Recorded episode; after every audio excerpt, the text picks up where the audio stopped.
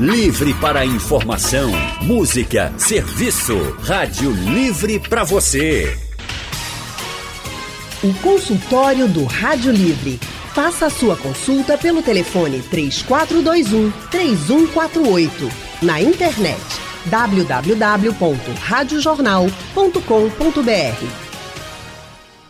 Consultório do Rádio Livre hoje vai tratar sobre os cuidados depois de ter um AVC, o acidente vascular cerebral. Segundo o Ministério da Saúde, o AVC é uma das primeiras causas de incapacidade no nosso país. E para nos ajudar com esses cuidados pós-AVC, nós convidamos a fisioterapeuta Kátia Carina. Kátia também é doutora em neurociência, tem pós-doutorado em controle motor é coordenadora do Laboratório de Neurociência Aplicada e sócia fundadora do Instituto de Neurociência Aplicada. Doutora Kátia Karina, muito boa tarde. Seja bem-vinda ao consultório do Rádio Livre. Boa tarde, boa tarde a todos os ouvintes. Boa tarde, Anne. Muito Quem obrigada tam... pelo convite. Obrigada por ter aceitado o nosso convite e estar aqui com a gente hoje. Quem também está conosco no consultório de hoje é o médico Igor Bruschi, Doutor Igor, neurologista e membro da Academia Brasileira de Neurologia. Boa tarde, doutor Igor. Seja também muito bem-vindo aqui ao consultório do Rádio Livre. Boa tarde, Anne. Boa tarde, Cáter. Boa tarde, ouvintes. Boa tarde, Seja Igor. também muito bem-vindo aqui com a gente. E você que está nos ouvindo, se quiser participar, já pode mandar sua mensagem pelo painel interativo, no site aplicativo da Rádio Jornal, pelo WhatsApp, o número é o 99147 8520 ou pelo telefone no 3421 3148. Doutor Igor, deixa eu começar com o senhor falando sobre essa questão das sequelas pós-AVC. Existe algum índice assim de pessoas que têm uma maior probabilidade de ter uma sequela depois de um AVC? Na verdade, a questão do, das sequelas que ficam vai depender do local afetado do cérebro e da extensão. Às vezes, uma área muito extensa, então a pessoa vai ter uma incapacidade maior, dificuldade de fala, dificuldade de locomoção, e outras vezes uma área bem pequena, mas muito importante. Então você tem um AVC pequeno, às vezes uma que chama uma lacunazinha e tem uma sequela importante. Então é muito variável de pessoa para pessoa. Agora, mas a impressão que dá para gente que está de fora, assim que vem acompanhando os casos, é que a maioria das pessoas que tem um AVC acabam ficando com algum tipo de sequela. É isso mesmo? É a maioria das pessoas? Ou é só uma impressão? Não, realmente o índice é muito alto.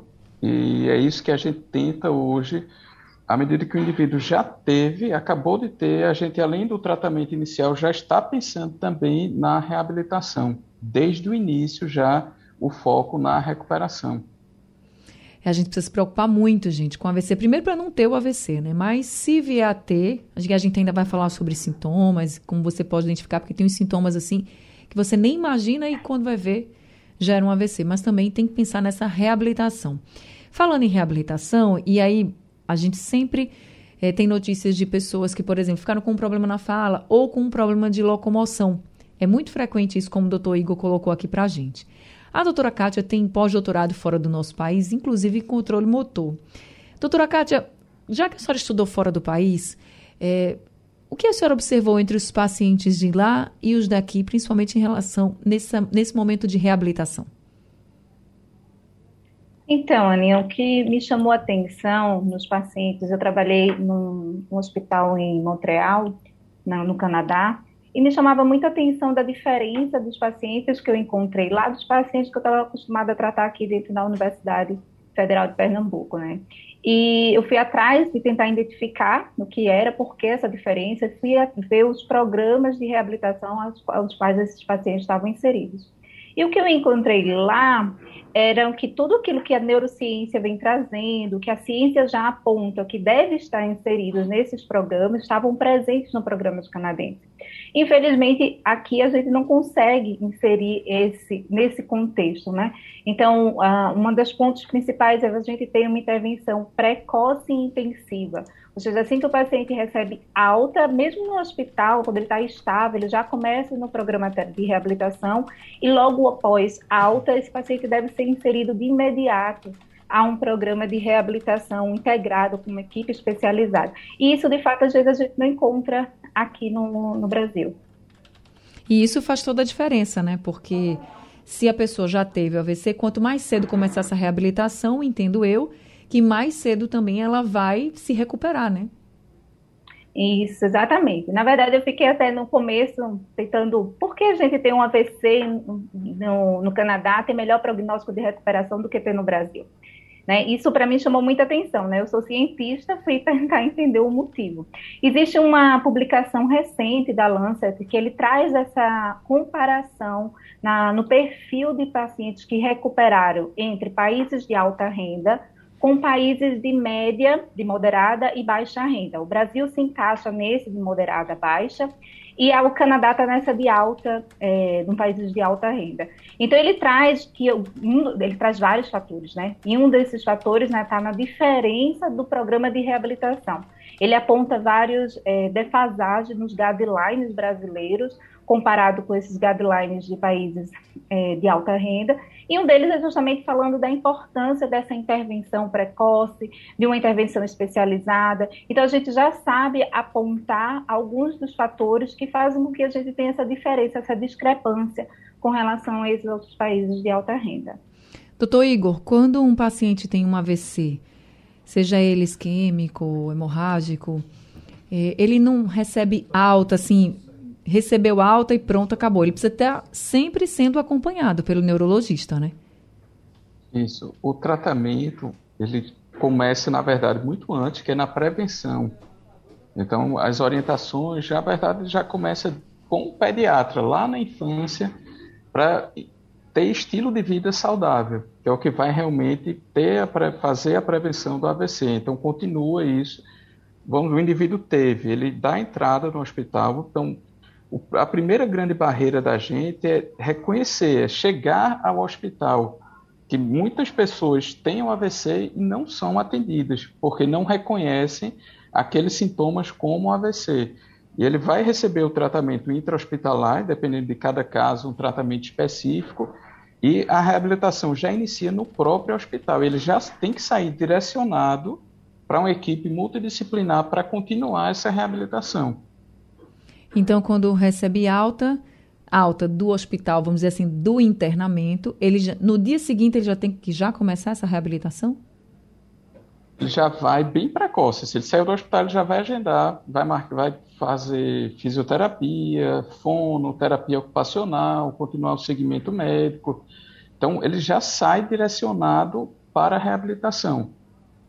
Passou essa etapa inicial, que é aquele susto, é o perigo de via óbito ou não, aquele quadro mais grave, o foco é a reabilitação. Entendi. Doutora Kátia, quanto tempo pode levar uma reabilitação de um paciente que teve um AVC? Isso varia bastante, né, entre os, os pacientes. O que a gente foca na reabilitação é retomar essa, essa pessoa a sua independência funcional. Quando a gente pensa em reabilitar um paciente, é torná-lo independente dentro das condições adquiridas, né, pós-lesão. Então, esse tempo é muito variável. O que a gente chama muita atenção, e eu acho que vale a gente enfatizar aqui, porque eu acho que isso não é senso comum, é da importância do mais precoce possível. Existe, a gente sabe, né, na neurociência explica isso, quanto a gente tem uma janela, que a gente chama janela de oportunidades, onde o, a, o cérebro está com maior capacidade plástica, capacidade de, se, de recuperação. Isso se dá principalmente nos seus primeiros meses. Então, se a gente foca na reabilitação mais precoce dentro dessa janela, tem mais chance de prognóstico de recuperação. Isso não quer dizer, ah, não, então eu tive, tive AVC, estou com um ano, não tenho chance de recuperação? Tem, também temos. Mas a gente sabe que o maior percentual né, de chance dessa recuperação é quando a gente trata nessa janela, nessa janela de precocidade, onde a ciência já mostra que é ali onde a gente tem maior capacidade de, de recuperação. Então, é, chama atenção que não tem tempo para começar, né? A gente consegue reabilitar educar algumas questões com o paciente, mesmo em fases mais avançadas, mas o importante é que a gente chame atenção para essa fase da reabilitação. Eu trago até assim, uma curiosidade, a gente até sabe, hoje em dia é muito enfatizado, que nos primeiros sintomas busque um hospital, a gente sabe o quanto antes o paciente chegar ao hospital, quanto isso pode vir a repercutir nas suas sequelas. Mas eu não, não entendo isso também como um senso, uma verdade de todos, de que isso deve ser logo após a alta, para aqueles que foram acometidos, que devam ter essa preocupação também de buscar essa reabilitação quanto mais precoce possível. E aí a reabilitação seria fisioterapia, fonoaudiólogo, terapia ocupacional. Veja, eu entendo e eu acho e eu fico até pensando, como a senhora colocou o exemplo do Canadá, que já a pessoa já está ali no hospital, já está começando a reabilitação, a gente fica aqui pensando, seria tão bom se fosse assim, né? Aqui no Brasil, principalmente para quem depende do Sistema Único de Saúde. Para quem está nos ouvindo agora e que depende do SUS e sabe que é muito difícil, que não acontece assim tão rapidamente, o que a senhora pode dizer? Bem, vamos lá. Acho que o programa de reabilitação ele é individualizado, né? Então, dizer assim, na grande maioria, o paciente pode precisar de uma equipe multi, né? Formada por físio, fono, TO, né, terapeuta ocupacional, mas vai depender de cada um, de cada indivíduo. Tem alguns que vai ter uma necessidade maior do fisioterapeuta, outro do terapeuta ocupacional, outro do, do fonoaudiólogo, então depende muito de cada paciente. Pra, eu, eu, eu, sou do, eu sou da universidade, né, então eu atendo no sistema público, e o que acontece é que para mim, no meu setor, às vezes chega um paciente muito crônico, né, então eu trabalho dentro da, da educação, eu dou aula de reabilitação, então às vezes a gente pega até o paciente mais crônico porque não tem ainda, como eu falo, né, essa essa orientação de procurar o mais breve possível. A gente tem até vagas, tem várias clínicas escolas, né, que tem vagas disponíveis, que é locais de, de, de, serviço público em que essas pessoas devem procurar. Eu sei que há condições né, que, que, que, dificultam, como Sim. transporte e tudo, mas o que eles têm que entender, precisa passar por uma, uma avaliação, uma avaliação especializada para identificar suas demandas e buscar essa reabilitação quanto mais precoce possível. Agora, eu queria chamar a atenção, Anny, também da importância de ter uma equipe integrada. Porque o que também acontece na nossa região, e é cultural, é que às vezes o paciente até tem, até faz fono, físico, mas a equipe não conversa. E também a neurociência já traz esse, a, a, evidência mostrando que uma equipe integrada, que conversa, que saiba do objetivo, que tem um objetivo único, também é capaz de potencializar a recuperação desse paciente. Então, chamando a atenção também que a equipe ela deve ser integrada, ela deve conversar para saber exatamente o que o outro está fazendo para potencializar a recuperação desse paciente. Tá certo. Livre para informação, música, serviço. Rádio Livre para você. O consultório do Rádio Livre. Faça a sua consulta pelo telefone 3421 3148. Na internet www.radiojornal.com.br. Consultório do Rádio Livre hoje está falando sobre os cuidados pós-AVC nós estamos conversando com a doutora em neurociência e também fisioterapeuta, Kátia Monte Silva, e também com o médico neurologista, doutor Igor Bruski. Já temos alguns ouvintes com a gente. O Pedro do Arruda é quem está ao telefone. Oi, Pedro, boa tarde. Seja bem-vindo ao consultório. Pedro está na linha 2 aqui com a gente? Alô, Pedro, tá me ouvindo? Eu acho que a ligação caiu, então vamos para Andrade de Rio Doce, que está na linha 3. Oi, Andrade, tá me ouvindo? Boa tarde. Boa tarde, minha querida Anne Barreto. Tudo bem? Tudo na paz, só muita chuva, Anne. Olha, é. o que choveu aqui em Olinda hoje é um negócio absurdo. É verdade. Muita água, gente. Muita água. Onde é que a gente vai parar? E a previsão, pelo que eu estou vendo aqui, continua sendo chuva. Isso, chuva, a previsão de chuva hoje, segundo a PAC, de moderada a forte. Choveu bastante também aqui, viu, na área central do Recife. Agora chovia, depois abriu o sol, depois chovia de novo, abriu o sol. E por aí em Olinda, foi assim também?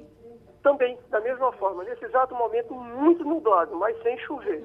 Certo. Bom, espero que transcorra tudo bem para todos. É verdade. Bom, é, boa tarde, doutora Kátia. Boa tarde, doutor Igor. Anne, as perguntas que eu quero fazer, eu tenho curiosidade em relação ao AVC, e não diretamente relacionado à reabilitação pós-AVC.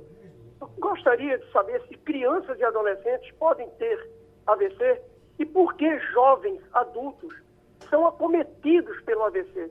Acredito que melhor do que reabilitar, lógico, deve haver a reabilitação, mas a prevenção do AVC, bons hábitos alimentares, exercícios físicos, evitar obesidade, álcool e cigarro devem contribuir para isso.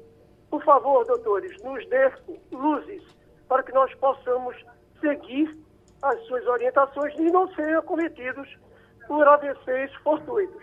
Obrigado, querido. É verdade, Andrade, o que a gente menos quer é ter um AVC, né? Obrigada também pela sua participação aqui com a gente. Doutor Igor, vamos começar então falando sobre essa questão das crianças e adolescentes. Eles podem ter um AVC também? Isso, podem. O que Andrade falou é bem importante, que todo mundo só associa o idoso sendo acometido por um AVC. Crianças podem ser acometidos, adolescentes, adultos jovens. Existem algumas alterações, são doenças no sangue, que facilitam a pessoa a formar coágulos, que chamam trombos. São doenças hereditárias, chamam trombofilias. Então a pessoa tem uma predisposição maior a ter um trombo e, inclusive, pode ocorrer no cérebro, que ocasionaria o AVC. E também a ocorrência de arritmias. Então, a pessoa tem uma alteração cardíaca, formaria um pequeno coágulo no coração, esse coágulo solta e vai causar uma obstrução em uma artéria no cérebro, acarretando o AVC. E a gente precisa ficar muito atento a essa questão da alimentação, né, doutor? Porque um dos fatores de risco, por exemplo, existem alguns, né? Hipertensão, colesterol, triglicerídeos, então todo mundo tem que ficar muito atento a essa questão da alimentação, né? Isso, extremamente importante. Hoje se entra como pilar de saúde, que é aquilo, atividade física, atividade intelectual, alimentação saudável, dormir bem.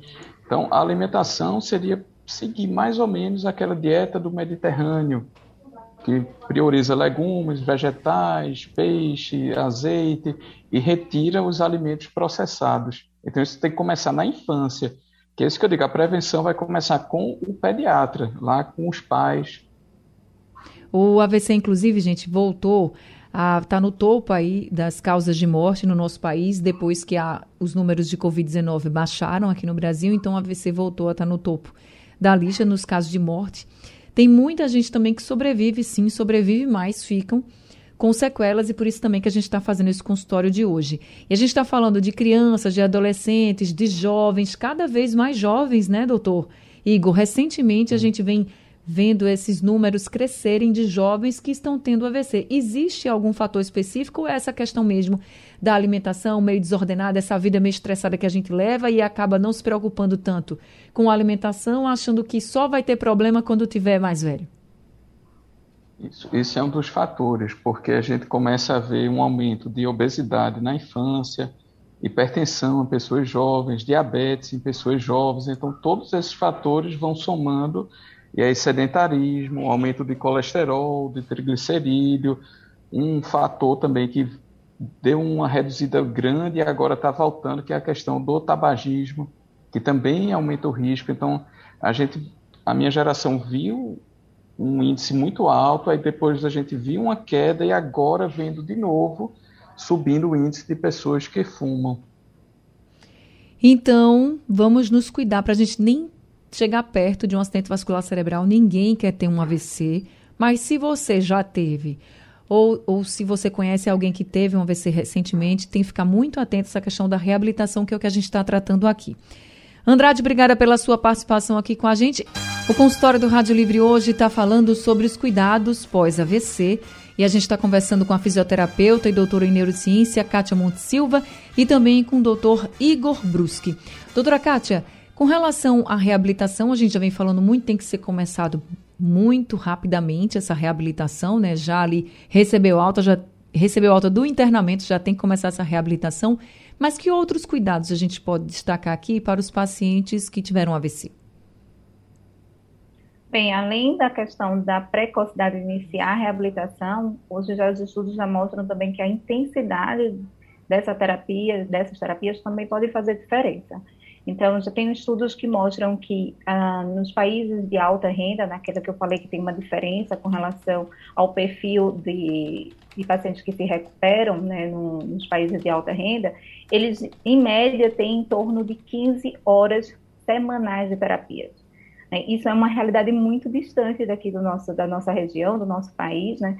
Se a gente vai para o serviço privado, gira em torno de seis, de cinco a seis horas por semana, e no público, se muito tem, tem três horas de terapias quando bem assistido. Então a gente já vê que isso também tem outro impacto, né? E eu chamo muita atenção do papel da família e dos cuidadores com relação a esse processo de reabilitação. Como eu falei aqui, a gente tem já dentro do, da, do nosso sistema poucas horas dedicadas à reabilitação por semana. E o que acontece de forma cultural também, os familiares acabam meio que atrapalhando, claro, de forma inconsciente, esse processo. Porque quando, tem, quando os pacientes têm um AVC, a família super protege. Então, muitas vezes vão levar ao banheiro, vão dar água na boca, vão fazer tudo aquilo que o paciente precisa tentar fazer e fazer para que a gente possa aumentar as chances de recuperação. Então, o cérebro, ele é dependente, a recuperação é dependente de, de estímulo, de atividade, né, de tarefas. Se eu não faço, meu cérebro não vai entender que tem uma necessidade de recuperar. Então, eu preciso estar tá dando informações que eu preciso fazer aquela atividade, que eu preciso executar aquela tarefa para que o cérebro ele consiga ali recrutar outras áreas para promover a, o retorno daquela função. O que acontece é que culturalmente a gente acaba não fazendo isso, né? Então, os pacientes buscam as terapias, fazem algumas horas, depois volta para casa, fica na frente da televisão e não continuam esses estímulos. Então, eu vou chamar atenção aqui para essa intensidade da, da, das terapias, que pode começar nos consultórios, mas que deve permanecer ao longo do dia. Então, há uma orientação aos familiares e aos pacientes da importância de você continuar, ter o um processo completo de reabilitação durante todo o tempo que o paciente estiver aí disponível, acordado para estar tá fazendo essas, esses estímulos e promovendo aí essa, essa plasticidade cerebral. Ô, doutora Kátia, e só para a gente também é, informar os nossos ouvintes com relação às clínicas escola, que a senhora falou que tem vagas, inclusive, para atender os pacientes que tiveram AVC para fazer essa reabilitação. Existe algum número de alguma que a senhora pudesse aqui passar para as pessoas, para que elas entrassem em contato? Como saber, né? Qual a clínica escola, então, que tem uma vaga para fazer essa reabilitação dos pacientes? Eu não vou, te, eu não vou saber passar número, eu não sei até, inclusive, da, da clínica escola da, da Universidade Federal de Pernambuco de cabeça. Mas o que eu posso orientar, né? Uh, você está com um ente querido ou um, conhecido teve um AVC. Então, se ele vai ficar, se ele já está apresentando que vai ter sequelas, mesmo durante a internação, já começa a se mobilizar busca quais são a, as, as, universidades que têm clínica escola de reabilitação. E já entra em contato, já passa o nome, já coloca que às vezes tem uma, uma lista de espera mas essa lista de espera, a última vez que eu fiquei sabendo da, dos dados, quando distribuídos né, com as clínicas de escola, acaba tendo vagas. Né? Não, não, não vou te dizer assim, está sobrando vagas, mas é possível você conseguir de forma precoce. Então, quanto mais. E, é, e a gente tende a dar prioridade para essas pessoas, porque a gente sabe que elas têm mais chance Sim. de recuperação. Então, liga já, olha, eu estou com um ente que está no hospital, então está para receber alta, eu gostaria de já agendar uma, uma avaliação para tentar o quanto mais precoce é, ter esse tratamento. Ana, eu queria só chamar a atenção de outro ponto importante, é, da especialidade, que também eu acho que não é senso comum. Então, quando você tem uma AVC, você busca um neurologista, né? Está com problema no coração, um cardiologista. Dentro da área da reabilitação, muitos não conhecem as, as especialidades. Então, existe o especialista o fisioterapeuta especialista em disfunções neurológicas, o fonoterapeuta também. Então, às vezes você busca, ah, eu vou numa clínica de fisioterapia ou de terapia ocupacional da esquina, que não são especialistas. Isso também faz com que a gente perca aí algumas chances de recuperação, né? Eu sempre oriento, tratem, busquem profissionais especializados, porque aí potencializa a sua chance de recuperação. Tá certo. Chegou uma dúvida aqui para o doutor Igor, é o do Marcos, vamos ouvir. Boa tarde, Ano Barreto. Meu nome é Marco Antônio, moro em Camaragibe. É, eu tive um AVC em 2016. Meu AVC foi AVC isquêmico. E desse AVC, eu fiquei. A única sequela que eu fiquei foi esquecimento. Fiquei muito esquecido. Esquecimento e às vezes muita dor de cabeça. Eu tomo atualmente aspirina, aspirina de 100. Quando passo um mês ou dois sem tomar, é muita dor de cabeça. Às vezes eu vou bater nossa, uma emergência e lá eles dizem, olha, procure um neuro. Só que um neuro em Camaragibe, que ia fazer um ano que eu marquei um, um neuro, porque é muito difícil a gente conseguir um especialista na área. A minha pergunta é, tem como ter um tratamento para melhorar desse esquecimento? Porque é muito complicado, é muito esquecido mesmo. Depois da Covid piorou bastante, piorou, vamos dizer, 100%.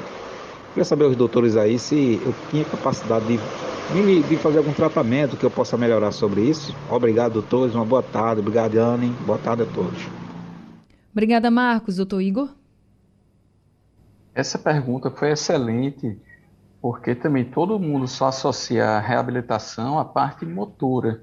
Existe também o que chama reabilitação cognitiva, que é extremamente eficaz e muito importante. E é muito frequente esse quadro, que é o que a gente chama comprometimento cognitivo vascular.